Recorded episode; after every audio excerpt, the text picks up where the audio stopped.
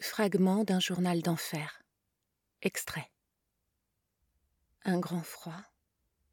Une atroce abstinence. Les limbes d'un cauchemar d'eau et de muscles, avec le sentiment des fonctions stomacales qui claquent comme un drapeau dans les phosphorescences de l'orage. Images larvaires, qui, se poussent, comme avec le doigt, et ne sont en relation avec aucune matière.